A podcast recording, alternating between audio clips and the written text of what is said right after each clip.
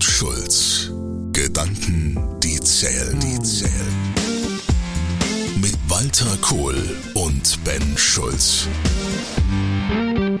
Die häufigsten Führungsfehler. Die Challenge. Mitarbeitende verlassen nicht das Unternehmen, sondern die Führungskraft. Auch wenn der Satz einem schon aus den Ohren rauskommt, ist an der Tatsache nichts zu rütteln. Alles steht und fällt mit der Identität des Vorgesetzten. Fehler passieren jedem. Das ist auch völlig in Ordnung. Wichtig ist jedoch a. wie mit ihnen umgehen und b. welche es sind. Denn manche Führungsfehler sind unverzeihlich. Meiner Meinung nach gibt es fünf der häufigsten Führungsfehler bei Chefs. Erstens mangelnde Kommunikation. Zweitens fehlende Vision und Zielsetzung. Drittens mangelnde Delegation. Viertens fehlende Anerkennung und Wertschätzung. Und fünftens unzureichendes Konfliktmanagement. Die Analyse. Ja, die Liste ist meiner Meinung nach richtig und auch schmerzhaft in vielerlei Weise. Ist eine Offenbarung, oder? Ja gut, in dem Moment, wo du Führungskraft bist, musst du dich eben auch diesen Herausforderungen stellen. Und das ist dann der Unterschied zu einem Mitarbeiter, der Teil eines Teams ist. Als Führungskraft stehst du vorne und damit hast du natürlich auch eine andere Betrachtung und du wirst anders betrachtet. Mein Großvater hat immer gesagt, wer Führungskraft und Chef ist, äh, lebt allein und einsam. Ja, absolut. Und je mehr Führungskraft du bist, desto einsamer wird's. Der Oberste in einer Organisation ist immer der Einsamste. Der arme Kerl. Naja, was heißt arme Kerl? Das kann ja auch eine Frau sein. Und ähm, es ist ja nicht so, dass jemand in die Top-Position kommt gegen seinen Willen im Regelfall. Muss ja was für tun. Ja, abgesehen davon hat er sich meistens ja auch entschieden, eine Karriereleiter hochzugehen. Meine ich ja, er hat was dafür getan. Ganz klar. So. Es kommt sozusagen andersrum ausgedrückt, die Führungsfehler, die du jetzt eben benannt hast, wie mangelnde Kommunikation, Delegat, mangelnde Delegation und so weiter, die sind ja letztlich nichts anderes wie Dinge, die ich noch nicht gut genug als Führungskraft kann. Wenn ich ein Top-Fußballer sein will, muss ich halt gewisse athletische und technische Voraussetzungen bringen. Und die sind anders, als wenn ich ein Pianist sein will. So. Also Talent, das, du sprichst gerade ein bisschen von Talent. Ich ne? spreche nur von Talent, sondern ich spreche vor allen Dingen auch an Arbeit an einem selbst. Also Training. Ja, nicht nur Training, sondern auch wirklich das Auseinandersetzen mit der Thematik. Der Oliver Kahn hat mal einen guten Spruch gesagt. Er hat gesagt, ich bin beileibe nicht der talentierteste Torhüter, aber ich arbeite vielleicht am härtesten dran. Es gab mal einen Tennisspieler, Pete Sampras, äh, der lange Jahre ganz oben in den internationalen äh, Tennis-Rankings und so weiter war. Und äh, der hat in einem Interview, das weiß ich noch ganz genau, weil das Interview fand statt genau zu der Zeit, wie ich meine erste Firma gegründet habe, auf die Frage, wenn er feststellt, dass er einen bestimmten Schlag, nehmen wir mal einen Rückhandschlag, schlecht macht, wie lange muss er trainieren, dass er besser wird? Und dann hat er geantwortet, eine Million Schläge. Dann hat es der Journalist erstmal für einen Witz empfunden. Er sagt, nein, das ist so. Ich trainiere das. Das ist mir ganz fest hängen geblieben, weil ich kam damals aus der Welt eines, einer Führungskraft in einem großen oder größeren Unternehmen, also mehreren größeren Unternehmen. Und ich hatte diese, dieses Mindset, was natürlich für jemanden, der dann gründet, in dem Fall aus dem Wohnzimmer raus, also nicht aus der Garage, aber genauso, erstmal ein totaler Knaller an die Wand war.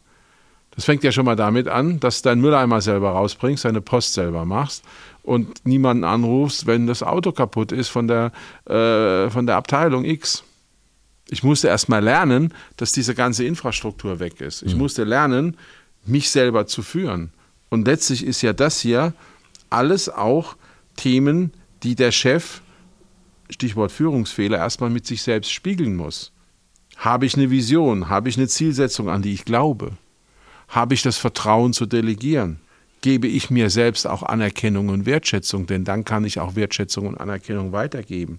Wie gehe ich mit Konflikten um? Bin ich das berühmte HB-Menschen, die Älteren werden sich daran erinnern, das bei jeder Gelegenheit in die Luft geht. So. Was ja ganz spannend ist, wenn wir uns diese Führungsfehler, diese fünf nochmal angucken, dass eine Sache auftaucht. Und zwar, wenn wir ähm, über das Thema Kompetenzen sprechen, mhm. auch gerade bei Führungskräften, ähm, gibt es ja so vier große Felder der Kompetenz. Ne? Es gibt, jemand hat eine Fachkompetenz und ist deswegen in der Führungsposition. Jemand hat eine bestimmte Methodenkompetenz der Vorgehensweise etc. pp. Da gehören aber auch so Sachen rein bei der Methodenkompetenz wie einer Selbstorganisation etc. pp. So, dann gibt es die kommunikative und soziale Kompetenz und es gibt die sogenannte persönliche Kompetenz. Darunter fallen zum Beispiel die ganzen Themen wie Selbstführung zum mhm. Beispiel. Mhm. Mhm. Diese fünf Aspekte, die hier auftauchen bei den meiner Meinung nach den größten meisten Fehlern, die passieren bei Führung, spielen sich immer nur auf zwei Kompetenzfeldern gerade ab. Aktuell. Ja. Das eine ist kommunikative soziale Kompetenz. Also wie kommunizieren wir? Ähm, was müssen wir eigentlich in dem Bereich ähm, kommunikativer und sozialer Kompetenz trainieren? Ne? Eine Million Schläge. So. Und das zweite ist die persönliche Kompetenz, das Thema der Selbstführung. Also wie zum Beispiel, wie setze ich mir Ziele? Ähm, in welcher Art und Weise gehe ich da vor? Wir haben, ich glaube, vor Monaten mal über dieses Thema Zielsetzung gesprochen, Vermeidungs- und Erreichungsziele. In welcher Art und Weise geht man da dran? Ähm, auch Delegieren ist ja eine Form von ähm, persönlicher Kompetenz, äh, wenn es zum Beispiel um die Frage, du hast es vorhin angedeutet, zum Beispiel um das Thema Vertrauen geht. Ja, kann ich das dieser Person zutrauen? Ja. Und was tue ich auch dafür, dass ähm, da auch Vertrauen wachsen kann. Also, ne, dass ich, es gibt ja, es gibt ja viele Führungskräfte und Chefs, die sagen, ich mache es lieber selber, dann weiß ich, dass es gemacht ist. Und dass es richtig gemacht ist. Und dann dass es richtig mich, gemacht ist. Genau, ja, genau. und dann frage ich mich, warum hast du eigentlich Mitarbeiter? ja, ist doch die offensichtliche Frage, die sich dran anstellt. Wenn du alles selber machen musst, dann brauchst du ja keine Leute. Sparst enorm Personalkosten. Ne? Also, ich meine, das ist doch was eine One-Man-Company, ne? Man, das Leben könnte so einfach sein. ähm, aber jetzt nochmal zurück zu der Thematik. Also es fällt auf, es sind, äh, es, die Hauptfelder spielen sich komplett auf diesen zwei Kompetenzfeldern an. Ja, das sind die sogenannten Soft Skills. Verrückt. Nein, überhaupt nicht verrückt, denn die werden nicht ausgebildet. Was lernen die Leute an der Uni? Was lernen sie in irgendwelchen äh, Geschichten? Sie lernen immer Hard Skills. Wir hatten vor einiger Zeit einen Podcast, da habe ich gesagt, der beste Entwickler oder Konstrukteur, jetzt mal wieder diese Automobil-Karosseriebau-Welt, aus der ich komme, ist nicht unbedingt der beste Abteilungsleiter. Weil der weiß ja immer alles besser. Deshalb ist er ja der beste Konstrukteur. Wir haben in unserer Entwick also jetzt Personalentwicklungskultur nenne ich das jetzt mal, viel zu sehr den Fokus auf Fachkompetenz und äh, viel zu wenig den Fokus auf persönliches Wachstum, Personal Growth. Ja. Ich weiß noch, in den 90er Jahren war ich in einem großen Handelskonzern und damals gab es von der Controller Akademie, ich war Controlling-Verantwortlicher, äh, super Geschichten, super Seminare, die genau in diese Richtung gingen. Ich mache jetzt bewusst Werbung für die. Und äh, ich hatte größte Probleme, diese Seminare genehmigt zu bekommen, weil die Leute lernen da ja nichts.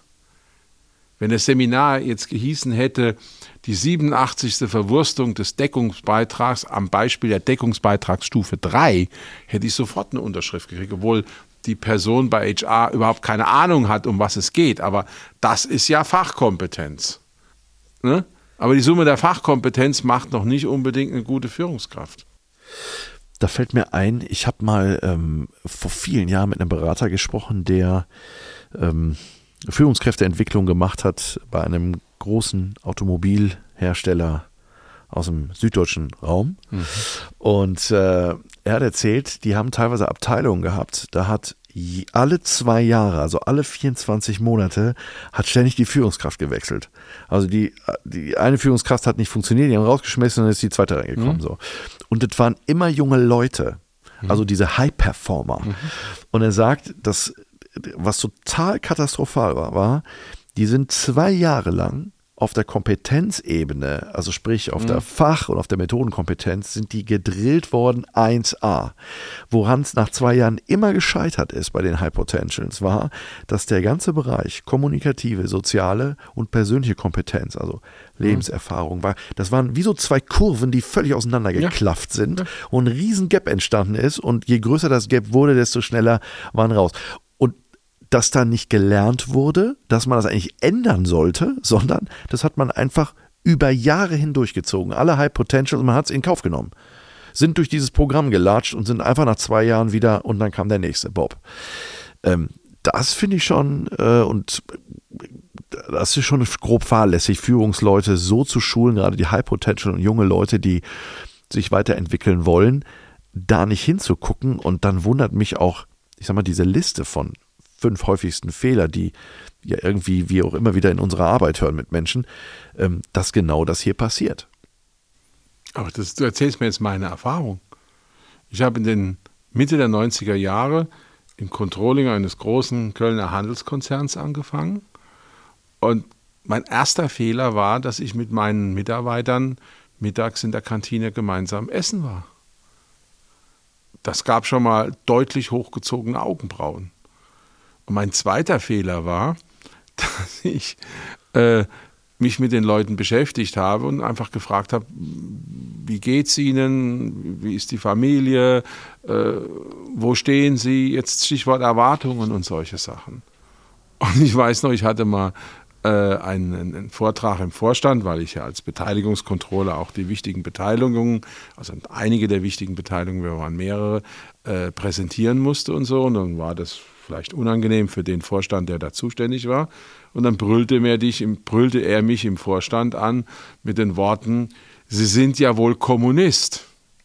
Und dann habe ich den fassungslos angeguckt und gesagt, wie kommen Sie da drauf? Er sagt, Sie reden ja mit allen. Und dann habe ich gemeint, ich mache einen Witz und sage, naja, ich habe halt den Kommunismus mit der Muttermilch aufgezogen. und ich habe aber nicht verstanden, dass der Witz voll nach hinten losging und sie mir hinterher alles Mögliche unterstellt haben und das alles andere als clever war. Weil in der Kultur dieses Unternehmens macht man als Mitarbeiter keine Witze in Vorstandsrunden. Schon gar nicht keine blöden Witze, aber ich fand sie irgendwie gut. Ne? Da war mir dann auch irgendwann klar, das ist nicht meine Welt auf Dauer. Auch wenn der Job in Anführungszeichen gut war. Das ist so. Und das ist ja genau die Chance im Mittelstand. Du hast nicht eine Riesenmaschine, eine bürokratieähnliche Organisation, was ja viele Großunternehmen heute inzwischen leider sind, sondern du hast eine Truppe, die ganz stark an einem Eigentümer ausgerichtet ist. Und da kommt der alte Spruch, wie der Herr Sos wieder zum Tragen. Und wenn man dann diese Punkte sozusagen top-down adressiert, hast du ganz schnell auch eine Veränderung. Ich würde gerne nochmal auf diesen letzten Punkt, und zwar war dieser fünfte Punkt unzureichende, unzureichendes Konfliktmanagement, ja. äh, nochmal eingehen. Also ne, Konflikte sind äh, unvermeidlich, aber viele Führungskräfte und Chefs scheuen sich davor oder ignorieren sie. Ähm, also diese, diese, dem Konflikt ausweichen.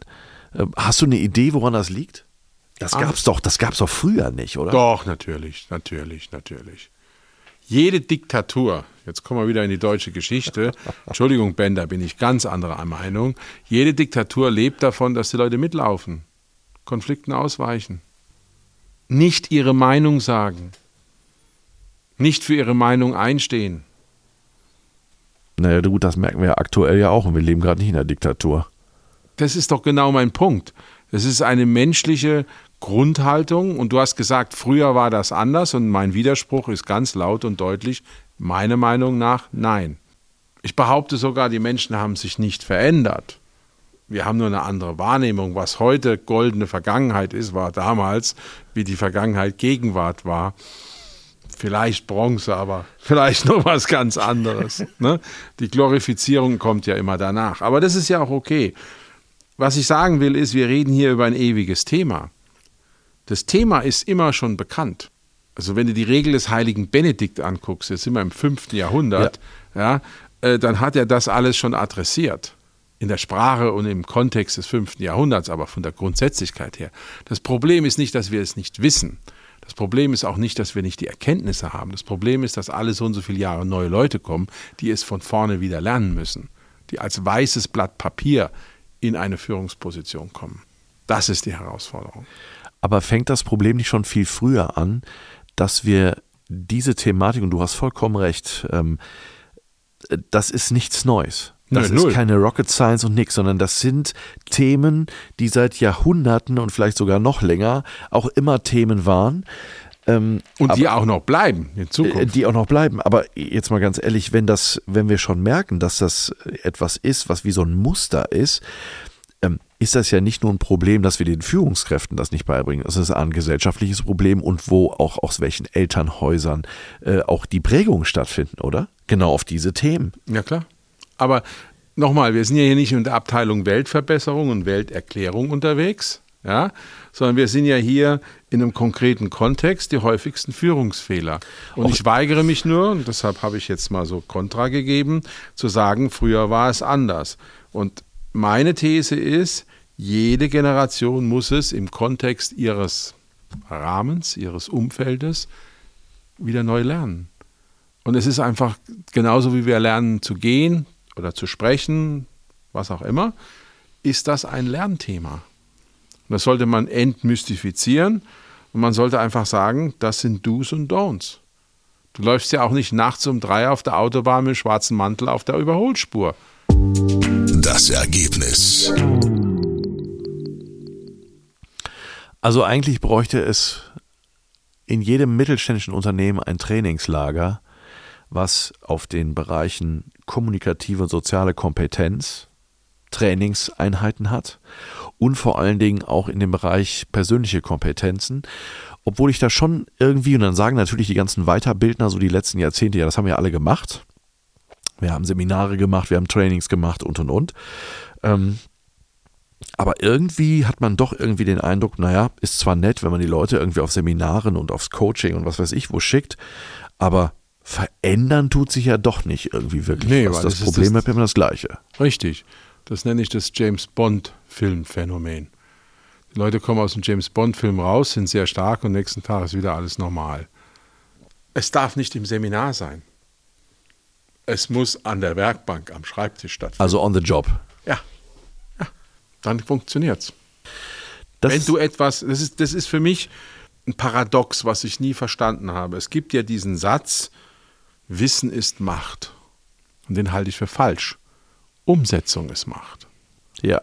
So, jetzt schicke ich die Leute auf ein Seminar, dann gehen die in ein schönes Hotel und das ist eine super Atmosphäre und man hat keine Kollegen, keine Wettbewerber, also jetzt andere Abteilungsleiter sind ja durchaus auch Wettbewerber, andere Führungskräfte. Man kann sich da sehr, sehr schön auch äußern, alles ist gut, weil es ist unverbindlich. Man kriegt seinen Aktenordner, man hat seine Mitschriften, alles gut. Das ist Wissen ist Macht. Das ist genauso, wie wenn ich eine Fremdsprache lerne, aber diese nie anwende. Toll. Ich kann Latein, Aramäisch oder Koreanisch. Na, Anwendung ist Macht. Und was es braucht, und das gibt es meiner Meinung nach viel zu selten, ist die konkrete Intervention und die konkrete Lernerfahrung in der konkreten Situation im Doing. Und ich glaube, es gibt noch einen Aspekt.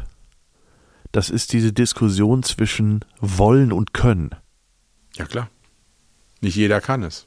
Ja, obwohl ganz ehrlich, das Thema Können ist, das ist meine Empfindung, in 90 Prozent der Fälle nur eine Ausrede.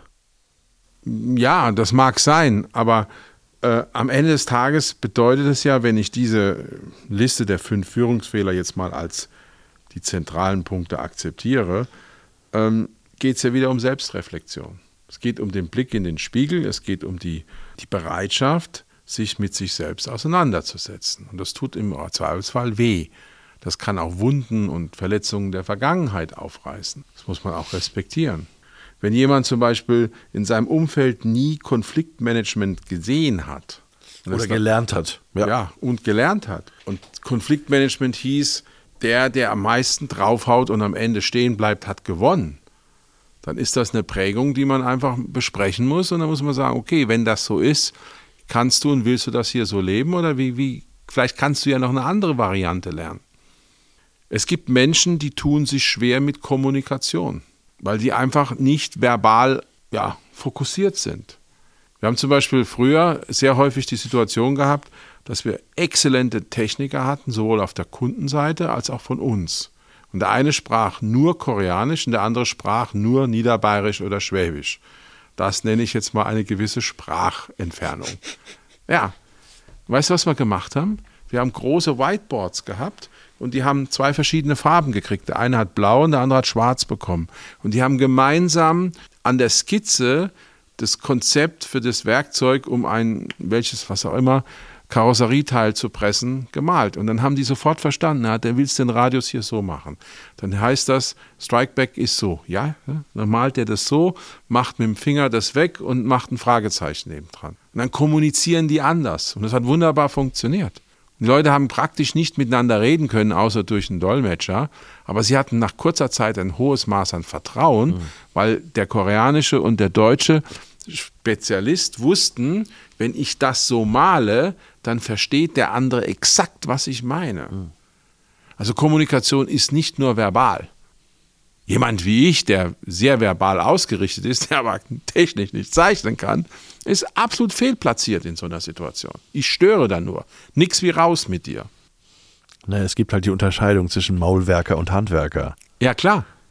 Und das finde ich auch gut, diese Unterscheidung. Weil es gibt halt Leute, die können gut reden und es gibt andere, die können das nicht so gut. Aber jemand, der nicht so gut reden kann, dem darf man nicht sofort mangelnde Kommunikation unterstellen. Das ist unfair in meinen Augen. Das stimmt.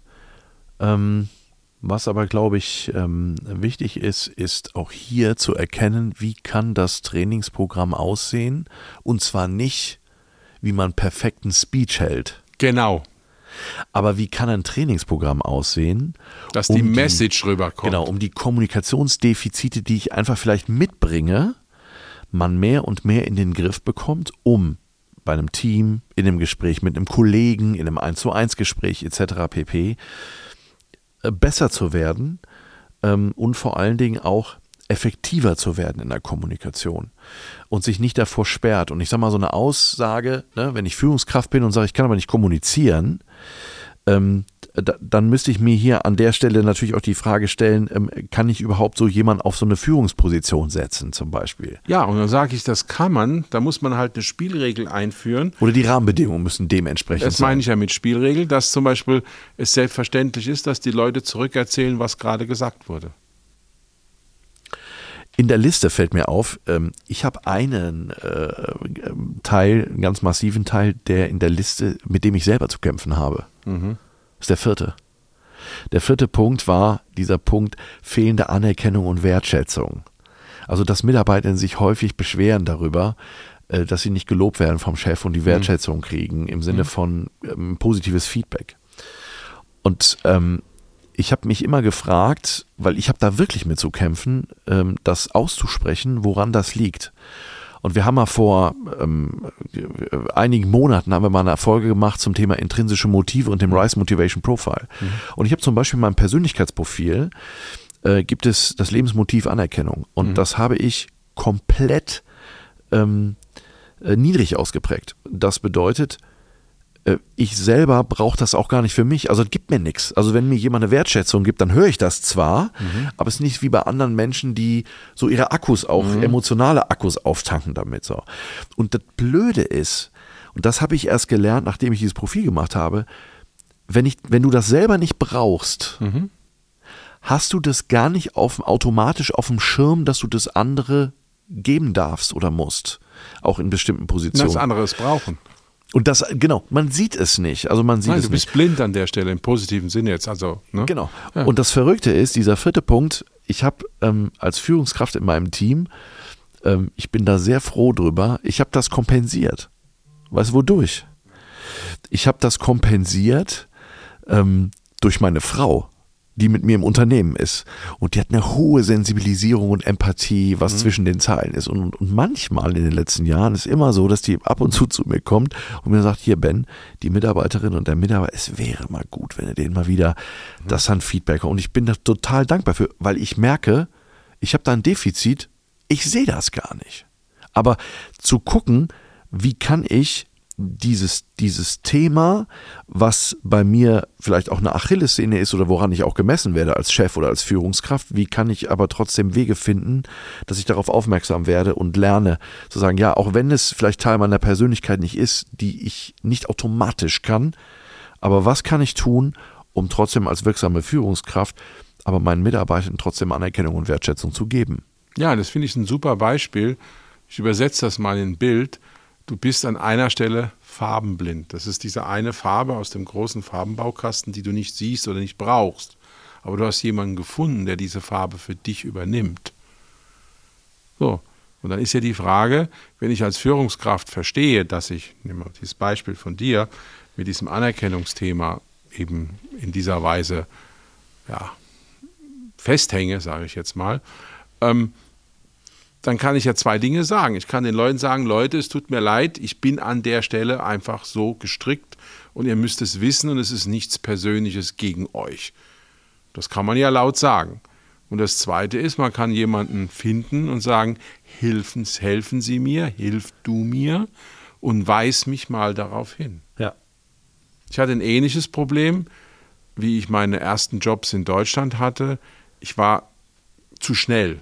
Ich war der Meinung, wenn ich einmal etwas zack erklärt habe, dann da ich mich als nach Motto, wenn ich es begriffen habe, muss es ja jeder begreifen, ja, weil ich auch keine Wertschätzung mir selbst gegenüber damals hatte. Und dann haben die Leute zwar gesagt, ja, aber es war nicht angekommen, es war nicht eingesunken. Dann habe ich mich gewundert, dass diese Realität und der Anspruch, den ich formuliert habe, immer weiter auseinandergegangen ist und es auch große Probleme im Team gab nach dem Motto, der Kohl will immer alles gleichzeitig und jetzt und schnell und hoppla hopp und, und so weiter, bis mal jemand mich darauf aufmerksam gemacht hat.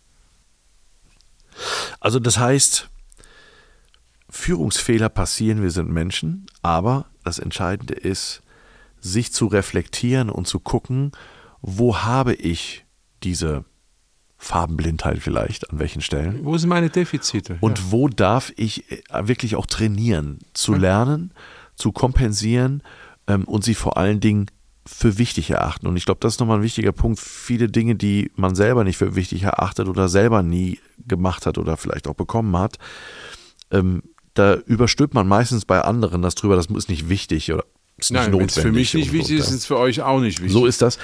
Und das ist ein, ein Fehldenken, sondern hier wirklich an den Punkt zu gehen und zu sagen, okay, wo kann ich wirklich ähm, trainieren, gerade in dem Bereich soziale, kommunikative Kompetenz und in meiner persönlichen Kompetenz. Und hol dir vor allen Dingen das Feedback von Leuten ab, deren Meinung du auch annimmst. Wenn dann zum Beispiel, äh, ich war ja auch gemeinsam mit meiner Frau in der Firma und die hat mir durchaus die Leviten gelesen so geht's nicht und das und dies und zack und bumm. Ja, und da habe ich auch manchmal heftig geschluckt. Habe mich dann auch verteidigt, was natürlich ins Gegenteil dann umgeschlagen ist, weil dann kommt ja sozusagen diese Spirale zum Tragen. Und irgendwann habe ich verstanden, äh, auch harsche Kritik kann ich als liebevollen Hinweis verstehen.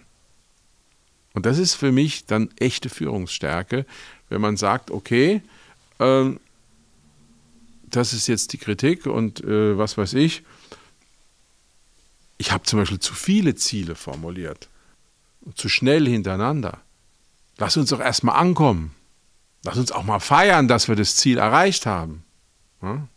Bis ich gelernt habe, dass meine Organisation mit 80 Prozent Auslastung fahren sollte und nicht mit 120. Aber da ich mit mir selbst 120 Prozent Umgangsformen habe, immer noch mehr, habe ich das auf die Leute übertragen. Und das funktioniert halt nicht. Und irgendwann habe ich begriffen, wenn du auch mit dir anders umgehst, auch einseitigen Frieden findest, Versöhnung zu gewissen biografischen Themen, bist du auch deutlich verdaulicher für die anderen. Und das war eine wichtige Erfahrung. Kohl und Schulz. Gedanken, die zählen, zählen. Walter Kohl und Ben Schulz. Weitere Informationen im Internet unter kohlundschulz.de.